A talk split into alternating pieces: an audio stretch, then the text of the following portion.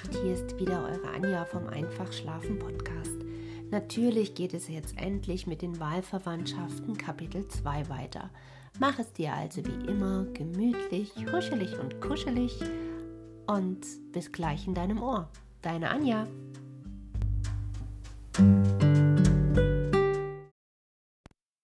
Zweites Kapitel Eduard fand sich allein auf seinem Zimmer und wirklich hatte die Wiederholung seiner Lebensschicksale aus dem Munde Charlottens, die Vergegenwärtigung ihres beiderseitigen Zustandes, ihre Vorsätze, sein lebhaftes Gemüt angenehm aufgeregt. Er hatte sich in ihrer Nähe, in ihrer Gesellschaft so glücklich gefühlt, dass er sich einen freundlichen, teilnehmenden, aber ruhigen und auf nichts hindeutenden Brief an den Hauptmann ausdachte. Als er aber zum Schreibtisch ging und den Brief des Freundes aufnahm, um ihn nochmals durchzulesen, traf ihn sogleich wieder der traurige Zustand des trefflichen Mannes entgegen. Alle Empfindungen, die ihn diese Tage gepeinigt hatten, wachten wieder auf, und es schien ihm unmöglich, seinen Freund einer so ängstlichen Lage zu überlassen. Sich etwas zu versagen war Eduard nicht gewohnt, von Jugend an auf das einzige verzogene Kind reicher Eltern, die ihn zu einer seltsamen, aber höchst vorteilhaften Heirat mit einer sehr viel älteren Frau zu bereden wussten, von dieser auch auf alle Weise verzärtelt, indem sie sein gutes Betragen gegen sie durch die größte Freigebigkeit zu erwidern suchte.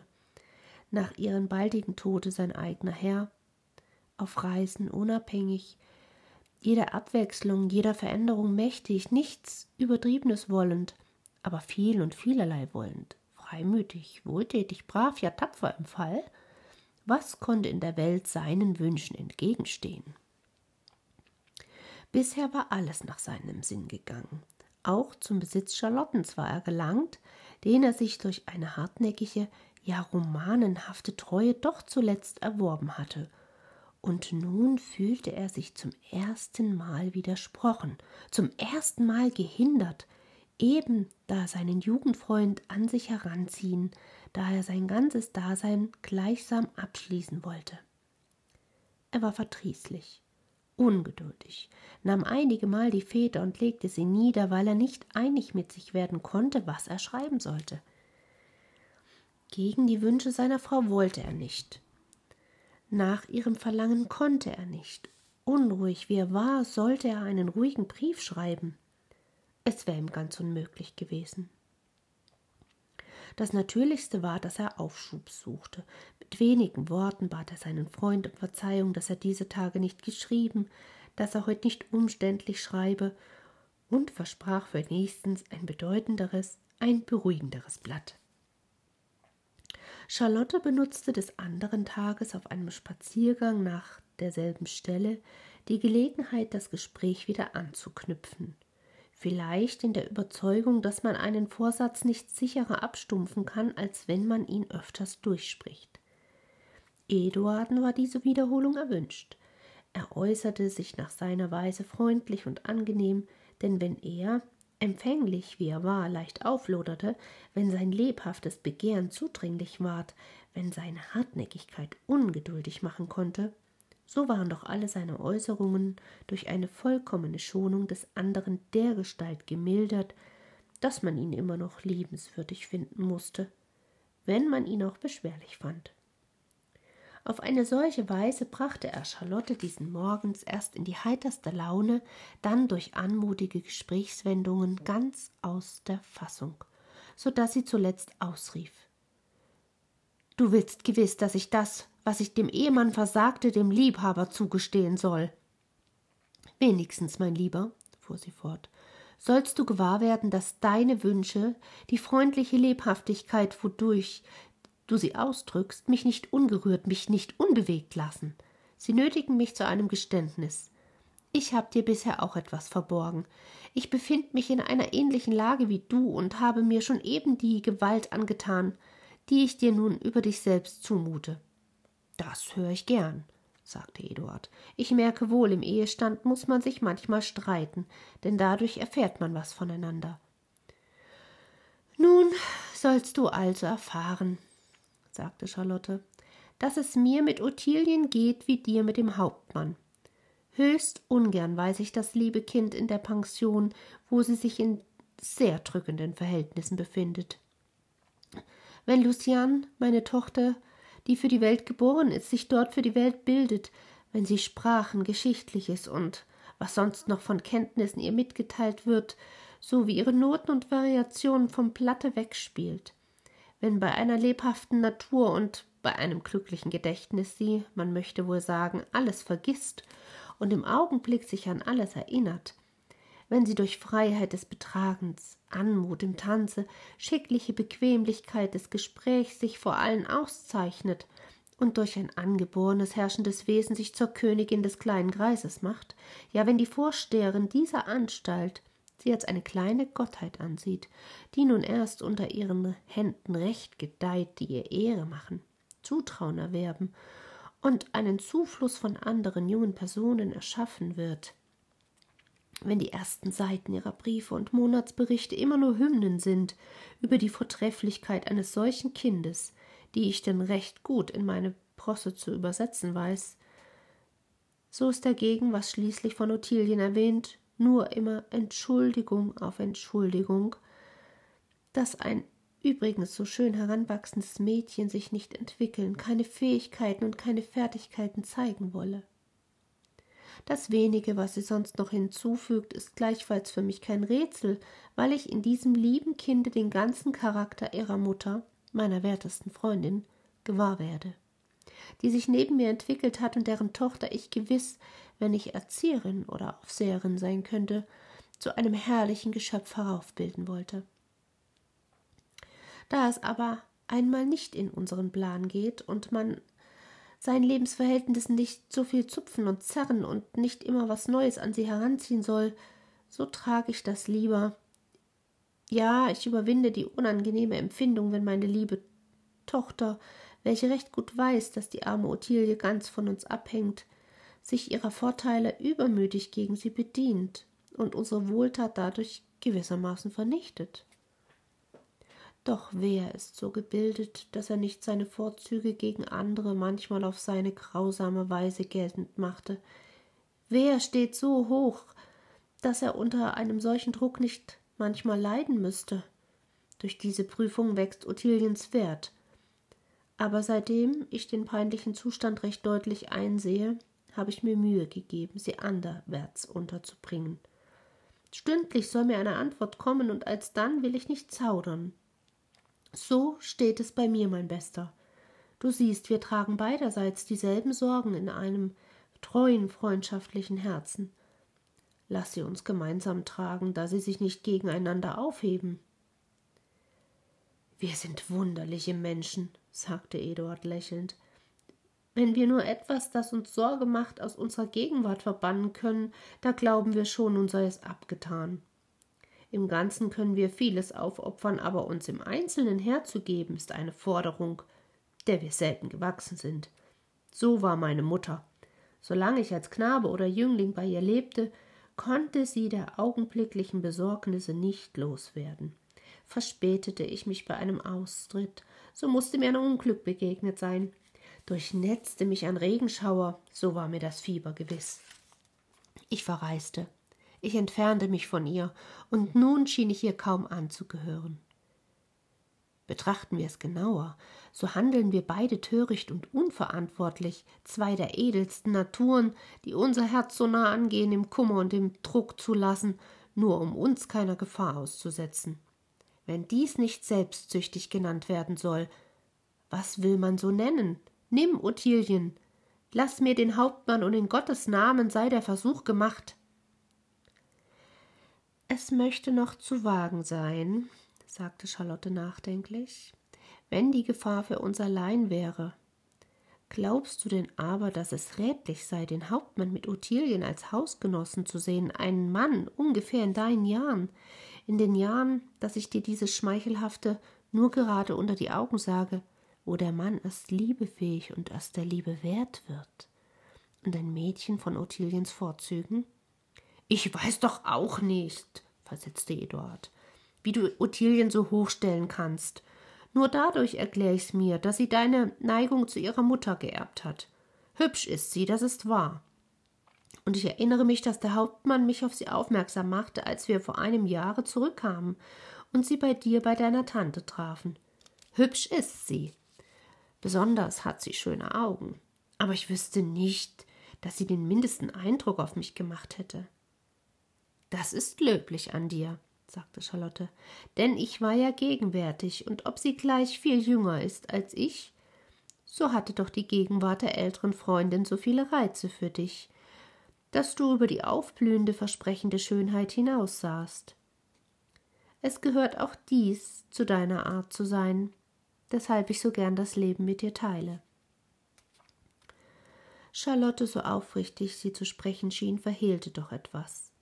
Sie hatte nämlich damals dem von Reisen zurückkehrenden Eduard Ottilien absichtlich vorgeführt, um dieser geliebten Pflegetochter eine so große Partie zuzuwenden, denn an sich selbst in Bezug auf Eduard dachte sie nicht mehr.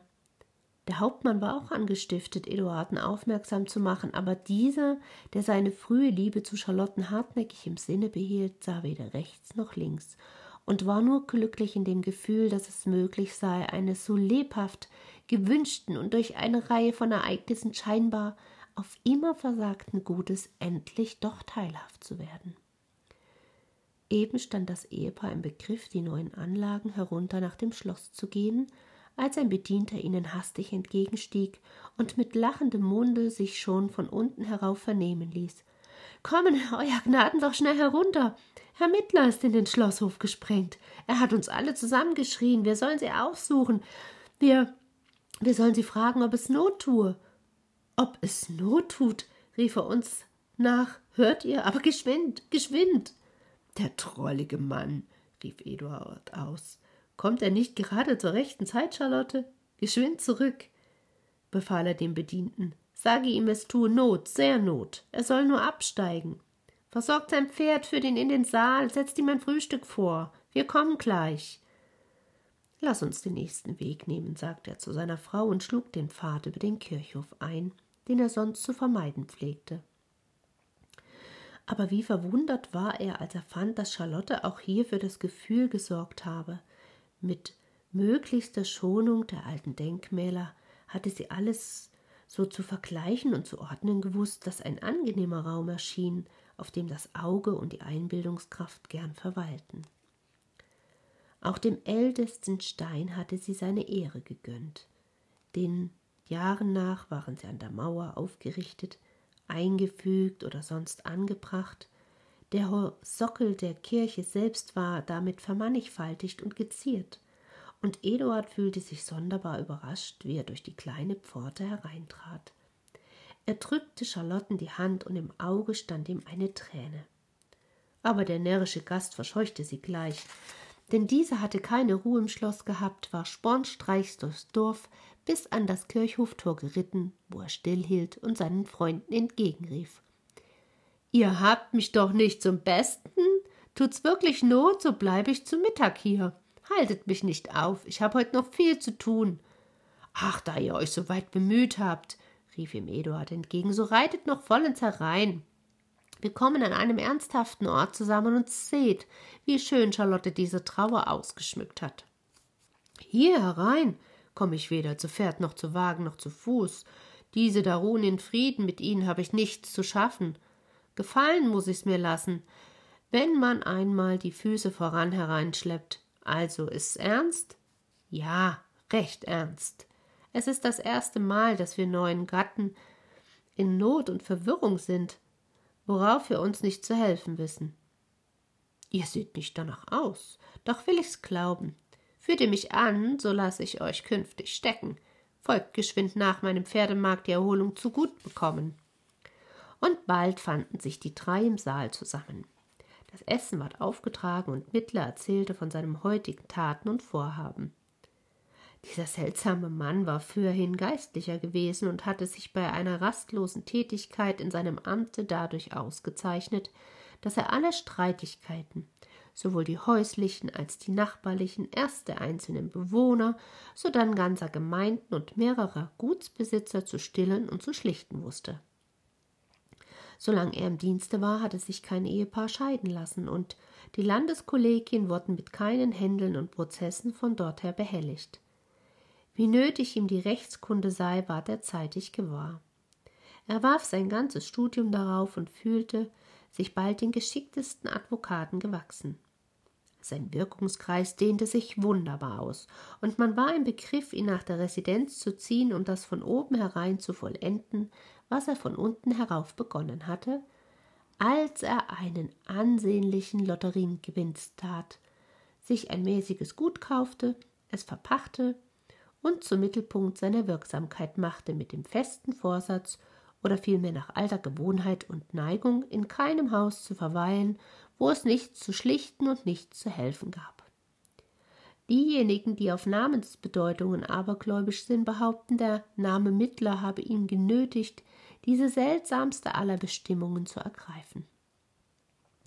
Der Nachtisch war aufgetragen, als der Wirt seinem Gaste ernstlich vermahnte, nicht weiter mit ihren Entdeckungen zurückzuhalten, weil er gleich nach dem Kaffee fort müsse, und die beiden Eheleute machten umständlich ihre Bekenntnisse. Aber kaum hatte er den Sinn der Sache vernommen, als er verdrießlich vom Tische auffuhr, zum Fenster sprang und sein Pferd zu satteln befahl. Entweder ihr kennt mich nicht, rief er aus, ihr versteht mich nicht oder ihr seid sehr boshaft. Ist denn hier ein Streit? Ist denn hier eine Hilfe nötig? Glaubt ihr, dass ich in der Welt bin, um Rat zu geben? Das ist das dümmste Handwerk, das einer treiben kann. Rate sich jeder selbst und tue, was er nicht lassen kann. Gerät es gut, so freue er sich in seiner Weisheit und seines Glücks. Läuft's übel ab, dann bin ich bei der Hand. Wer ein Übel los sein will, der weiß immer, was er will. Wer was Besseres will, als er hat, der ist ganz starblind. Ja, lacht nur, er spielte blinde Kuh. Er ertappt's vielleicht, aber was? Tut, was ihr wollt, es ist ganz einerlei. Nehmt die Freunde zu euch, lasst sie weg, alles einerlei. Das Vernünftigste habe ich misslingen sehen, das Abgeschmackteste gelingen. Zerbrecht euch die Köpfe nicht, und wenn's auf eine oder die andere Weise übel läuft, zerbrecht sie euch auch nicht. Schickt nur nach mir, und euch soll geholfen sein. Bis dahin euer Diener. Und so schwang er sich aufs Pferd, ohne den Kaffee abzuwarten. Hier siehst du, sagte Charlotte, wie wenig eigentlich ein Dritter fruchtet, wenn es zwischen zwei nah verbundenen Personen nicht ganz im Gleichgewicht steht. Gegenwärtig sind wir doch wohl noch verworrener und ungewissener, wenn es möglich ist, als vorher. Beide Gatten würden wohl auch noch eine Zeit lang geschwankt haben, wäre nicht ein Brief des Hauptmanns im Wechsel gegen Eduards letzten angekommen. Er hatte sich entschlossen, eine der ihm angebotenen Stellen anzunehmen, ob sie ihm gleich keineswegs gemäß war. Er sollte mit vornehmen und reichen Leute die Langeweile teilen, indem man auf ihn das Zutrauen setzte, dass er sie vertreiben würde. Eduard übersah das ganze Verhältnis recht deutlich und malte es noch recht scharf aus. Wollen wir unseren Freund in einem solchen Zustande wissen? rief er. Du kannst nicht so grausam sein, Charlotte. Der wunderliche Mann, unser Mittler, versetzte Charlotte, hat am Ende doch recht. Alle Unternehmungen sind Wagestücke. Was daraus werden kann, sieht kein Mensch voraus. Solche neuen Verhältnisse können fruchtbar sein an Glück und an Unglück, ohne dass wir uns dabei Verdienst oder Schuld sonderlich zurechnen dürfen. Ich fühle mich nicht stark genug, dir länger zu widerverstehen. Lass uns den Versuch machen. Das Einzige, was ich dich bitte, es sei nur auf kurze Zeit angesehen. Erlaube mir, dass ich mich tätiger als bisher für ihn verwende und meinen Einfluss, meine Verbindung eifrig benutze und aufrege, ihm eine Stelle zu verschaffen, die ihm nach seiner Weise einige Zufriedenheit gewähren kann. Eduard versicherte seiner Gattin auf die anmutigste Weise der lebhaftesten Dankbarkeit. Er eilte mit freiem, frohen Gemüt seinem Freunde Vorschläge schriftlich zu tun. Charlotte musste in einer Nachschrift ihren Beifall eigenhändig hinzufügen, ihre freundschaftlichen Bitten mit den seinen vereinigen. Sie schrieb mit gewandter Feder, gefällig und verbindlich, aber doch mit einer Art von Hast, die ihr sonst nicht gewöhnlich war und was ihr nicht leicht begegnete. Sie verunstaltete das Papier zuletzt mit einem Tintenfleck, der sie ärgerlich machte und nur größer wurde, indem sie ihn wegwischen wollte. Eduard scherzte darüber und weil noch Platz war, fügte eine zweite Nachschrift hinzu, der Freund solle aus diesem Zeichen die Ungeduld sehen, womit er erwartet werde, und nach der Eile, womit der Brief geschrieben, die Eilfertigkeit seiner Reise einrichten. Der Bote war fort, und Eduard glaubte seine Dankbarkeit nicht überzeugender ausdrücken zu können, als indem er aber und abermals darauf bestand, Charlotte solle sogleich Ottilien aus der Pension holen lassen. Sie bat um Aufschub und wusste diesen Abend bei Eduard die Lust zu einer musikalischen Unterhaltung aufzuregen. Charlotte spielte sehr gut Klavier, Eduard spielte ebenso bequem die Flöte, denn ob er sich gleich zu Zeiten viel Mühe gegeben hatte, so war ihm doch nicht die Geduld, die Ausdauer verliehen, die zur Ausbildung eines solchen Talentes gehört. Er führte deshalb seine Partie sehr ungleich aus. Einige Stellen gut, nur vielleicht zu geschwind, bei anderen wieder hielt er an, weil sie ihm nicht geläufig waren, und so wäre es für jeden anderen schwer gewesen, ein Duett mit ihm durchzubringen. Aber Charlotte wusste sich da reinzufinden. Sie hielt an und ließ sich wieder mit ihm fortreißen und versah die doppelte Pflicht eines guten Kapellmeisters und einer klugen Hausfrau, die im Ganzen immer das Maß zu halten wissen, wenn auch die einzelnen Passagen nicht immer im Takt bleiben sollten.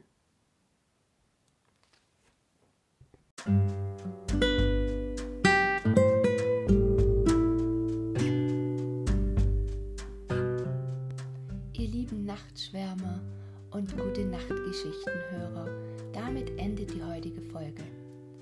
Wenn dir gefällt, was du hörst, dann abonniere den Podcast, verpasse keine Folge mehr. Ich freue mich, wenn du eine Bewertung bei iTunes dalässt und dir wie immer Geschichten wünscht oder Anregungen gerne per E-Mail an mich übersendest, nutze dazu die E-Mail-Adresse einfachschlafen.gmx.de. Ich freue mich drauf. Und wenn du den Podcast mit einem Kaffee unterstützen möchtest, findest du in den Shownotes einen Link, wie du das tun kannst. Für heute wünsche ich dir eine gute Nacht und freue mich, wenn du beim nächsten Mal wieder mit reinhörst. Deine Anja.